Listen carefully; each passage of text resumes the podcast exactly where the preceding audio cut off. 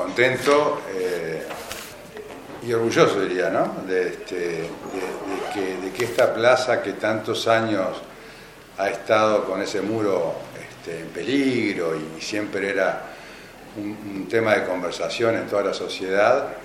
este, por fin logró, de alguna forma, se fueron alineando los planetas y se, logra, se lograron, se, logró hacer, digamos, vamos a empezar con las obras. La verdad es que cuando uno, cuando uno logra en un, en un municipio que, que, se preocupa y está siempre tratando de hacer las cosas, este, cuando nos pusimos a conversar con Andrés de esto,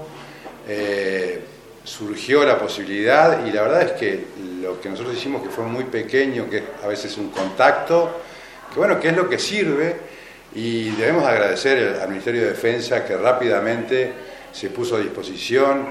ahí demoramos unos meses porque el batallón estaba con algunos inconvenientes, pero eh, tenemos que, que agradecer realmente que el Ministerio se haya movido de la forma que lo hizo.